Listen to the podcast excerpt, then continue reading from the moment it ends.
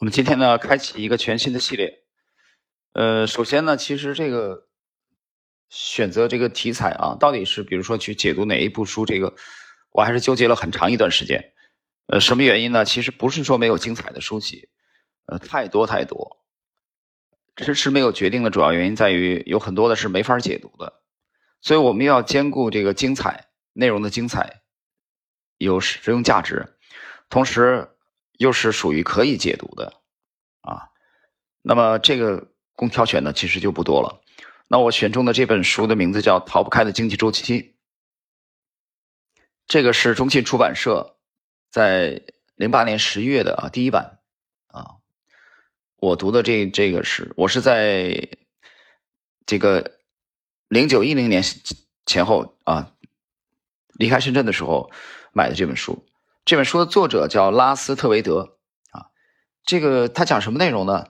他主要是从按照时间的顺序啊，给大家去讲解了这个人类历史上的这个经济周期。它这个内容非常的丰富，比如说它涵盖了股票、债券、黄金、汇率、大宗的商品期货啊，包括房地产、收藏品等他们的这个市场的特性，主要是揭示了市场循环中各类资产的阶段的表现和互动的影响。他是在这一类书籍当中啊，因为这类书籍很多当中，啊，我认为是写的 比较精彩的一部。那么作者呢，作者本身就是瑞士的一家避险基金的合伙人啊和基基金管理者，这个这个从业经历就就不用讲了啊，可能相相当的专业。那么这本书的翻译者叫董玉平，啊，是由中信出版社出版的。那从今天开始呢，我们就开始解读这部书。由于这部书。啊，语这个他的语言啊，非常的精彩，所以呃，我们把这个前面的啊预言这个序言的部分直接略过了啊，大家自己自己去读吧。我们从他的正文内容开始啊，正文的内容，其实你只要去看一下他的各章的小标题，你大概就知道这部书它讲什么内容了。我给大家举举个例子啊，比如第一章讲的密西西比泡沫。我在之前的这个专辑里面提了很多次了啊，密西西比泡沫也好，荷兰的郁金香泡沫也好啊，这都是人类人类历史上啊极为著名壮观的泡沫。其实包括二九年美股的这个泡沫啊，然后包括一八三七年美国的经济危机啊，等等等等。所以你能在这当中找到啊人类历史上非常著名的啊一些泡沫。他们是如何产生的啊？如何这个达到巅峰？后来又是如何破灭的？而这种破灭啊，对我们的这个投资，对我们的生活又有什么样的影响啊？是这部书啊最主要的内容。那今天呢，我们就来啊进入它的第一章啊。第一章就是讲密西西比泡沫。它开篇的时候，因为介绍人物，比如说约翰劳啊，是这部书的开篇的极为重要的一位人物啊，才华横溢。很有创意的 一位人物，但是，呃，我们还要兼顾可读性，对吧？你还得有趣味性，所以我们不能去略去作者这个啊一些这个描述啊。我们来看第一章的内容，他站在那里，手里紧紧握着一把剑，即将要出现的是让人恐惧的一幕，他就要和一个二十三岁的年轻人进行一场决斗。这个年轻人名叫约翰逊·威尔逊，是这个镇上一个大家族的子弟。就在此刻，威尔逊的马车来了。除非威尔逊突然改变主意，取消这场决斗，否则决斗已经无可避免。约翰劳为什么要接受这样的一场决斗呢？他为什么要冒失去如此年轻生命的危险呢？他真的很愚蠢吗？实际上，他只要原谅自己，就可以退出决斗，绕开这个麻烦，或者只要离开伦敦一段日子，所有事情也就随着时间的流逝被人忘却了。然而，约翰劳不是那样的人，他遇到麻烦时从来不会。逃避，就像他一看见机会总要伸手抓上一把一样。于是，当约翰·威尔逊向他提出决斗的时候，劳就立刻准备直面这场挑战。第一节，赌场上的数学天才约翰·劳非常健谈，而且衣着讲究。尽管脸上有一些出水痘留下的疤痕，但他看上去还是显得颇为睿智。况且，他身材伟岸。（括弧有一点八米或者六英尺高，仪表堂堂，非常富有魅力。在故乡爱丁堡姑娘们都知道他是花花公子劳。从十四岁到十七岁，他在父亲的会计行里学习了银行业务。在此期间，他也展露出超长的数学才华。一六八八年，他的父亲故去，留下这个十七岁的儿子，还有银行与金匠业务的收入。在爱丁堡，约翰劳几乎不曾错过任何一次机会。然而，他想要的实在太多，这个小城已经无法满足他的欲望。于是，他决定离开苏格兰去伦敦。到了伦敦，刚刚安顿下来，他就开始经常光顾赌场。在赌场里，他的数学才华可以派上大用场。没过多久，他就在赌桌上赢得了相当可观的一笔钱。很快，这个英俊潇洒的苏格兰青年在伦敦出名了，而在一大群崇拜者中，女士们显得格外突出，这不禁让人感叹：生活真是太奇妙了。但是日子慢慢的过去，约翰劳也在不知不觉之间变成了一个无可救药的赌徒。他在赌场上玩的越来越大，直到有一天，他受到了上天的惩罚，因为输得太惨，他只好抵押房产。来还赌债。屋漏偏逢连夜雨，也就在这一年，当威尔逊提出决斗时，他竟然愚蠢的接受了。可是，这样一场严肃的生死决斗，却仅仅是因为他和威尔逊女朋友的一次小小的调情。当时的约翰劳虽然只有二十六岁，但是似乎已经做好了赴死的打算。这场决斗在突然之间便以残酷的死亡而告终。威尔逊一下马车，便提着剑直奔约翰劳而来。约翰劳仅仅是迅速做了防卫性突击，却意外的完全刺中了威尔逊。威尔逊受了致命伤，没过一会儿就倒了在了地上。然而就在这天晚上，警察逮捕了劳，随后他被指控犯有谋杀罪。他的案子是和其他二十六名被告一起进行听证审理的。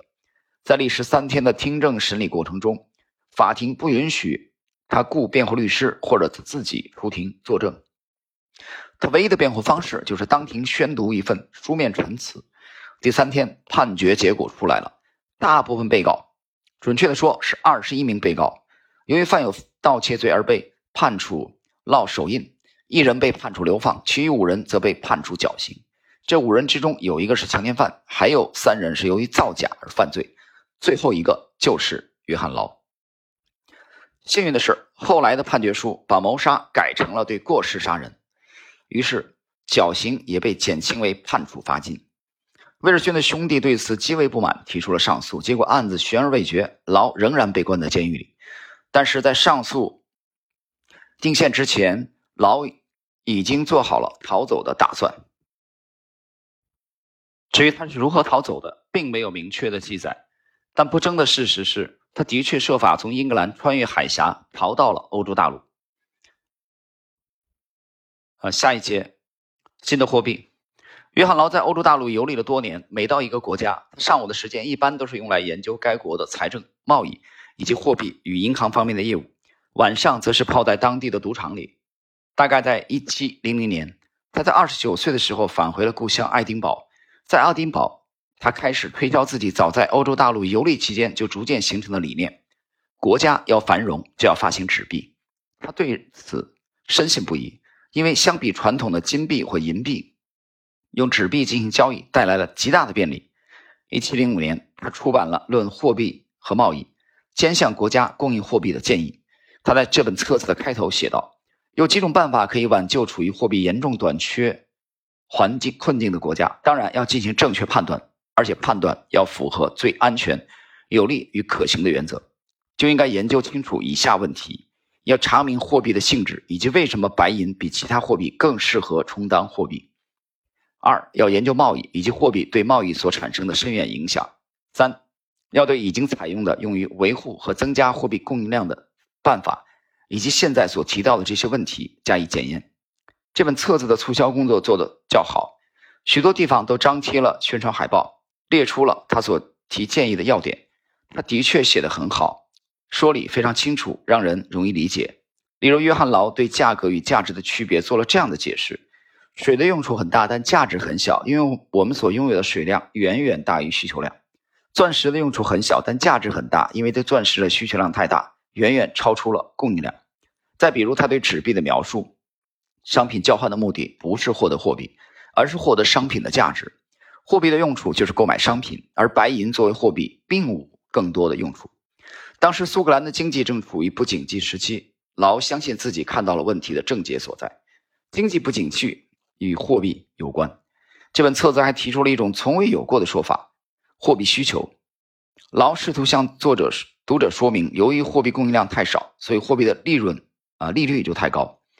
解决的办法就是增加货币供给量。他声称，扩大货币供给量能够降低利率，而且只要国家以全部生产能力运行，就不会导致通货膨胀。他还提出了另一项建议，在苏格兰建立一家土地银行，该银行可以发行银行券，但发行银行券的价值绝不超过国家所拥有的土地的价值。持有银行券的人可以获得利息，并且有权选择在特定时间将银行券兑换成土地。这个新的方案有两方面的优点：一，它将减轻国家的负担，即避免为了适应经济增长而购买越来越多的贵金属来铸造钱币；二，它将使国家更容易管理流通中的货币量，以便适应国家需求的变化。这个建议非常好，产生了很大的轰动效应，同时也引发了争议。批评者嘲弄这是一个沙滩银行，将会破坏国家的命脉。但是，另外有一些人则支持劳的想法。最后，议会也对这个问题进行了严肃的辩论。然而，事情也就到此为止。大部分议员最终还是拒绝了这个方案。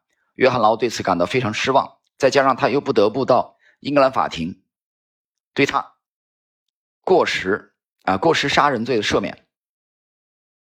于是他又回到欧洲大陆，这一次他重操赌博的旧业。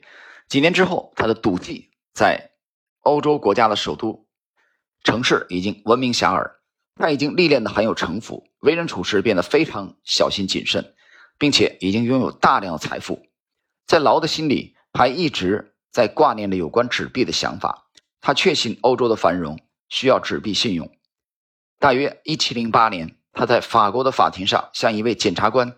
提出了建立土地银行的计划，然而这个建议再一次被拒绝。之后，他又在意大利做过尝试，结果同样被拒之门外。各位，今天呢，我们这个第一章啊，逃不开的经济周期第一章的密西西比泡沫啊的这里边的最关键的一位人物约翰劳闪亮登场。那么从书本上内容啊，今天我们给大家就介绍到这里。最后我谈谈一句感想。啊，约翰劳这个人物啊，在整个的呃密西西比泡沫当中的重要性啊，无可替代。那么从这个人物的经历啊，作者前面去讲了他的生活的经历啊，包括性格啊，跟人决斗，但这里边有有一条线啊，非常的重要。这条线就是本书的主线。其实，约翰劳产生了一个天才的创意，什么呢？就是用纸币来取代金银币。我呢，最近由于搬家以后啊，这个居住环境的这个改变，嗯，我结识了一些新的朋友啊。这些新朋友呢，主要这个圈子是围绕在文艺圈啊，基基本基本上都是文人啊，和和这个艺术界的朋友们。所以我们整天这个，嗯，喝茶吹牛，嗯，基本上都到很晚的时间。